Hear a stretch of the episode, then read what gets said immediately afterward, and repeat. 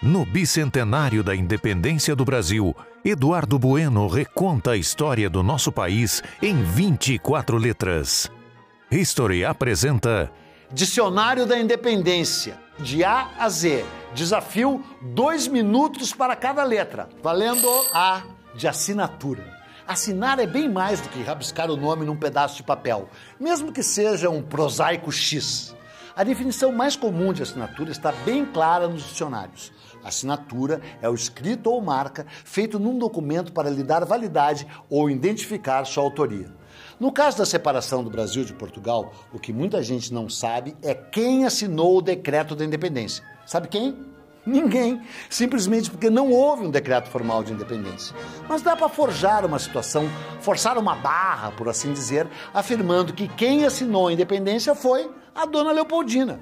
E isso cinco dias antes de seu marido, então príncipe Dom Pedro, dar o grito de Ipiranga. E isso aconteceu porque Dom Pedro teve que partir para São Paulo e entregou o poder à dona Leopoldina, nomeando a chefe do Conselho de Estado e princesa regente interina do Brasil. Aliás, a primeira mulher a exercer esse cargo na história do país. Quando o príncipe estava lá, com o pé na estrada, Dona Leopoldina recebeu as péssimas notícias enviadas pelas cortes constituintes de Portugal, impondo uma recolonização do Brasil. Sem tempo de esperar pela volta do marido e aconselhada por José Bonifácio, fez uso dos seus atributos para encaminhar o que viria a ser uma espécie de decreto da independência.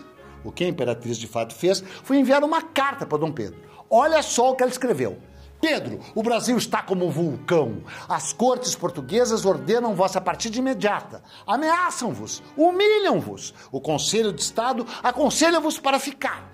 Meu coração de mulher e de esposa prevê desgraças se partirmos agora para Lisboa. O Brasil será em vossas mãos um grande país. O Brasil vos quer para ser monarca.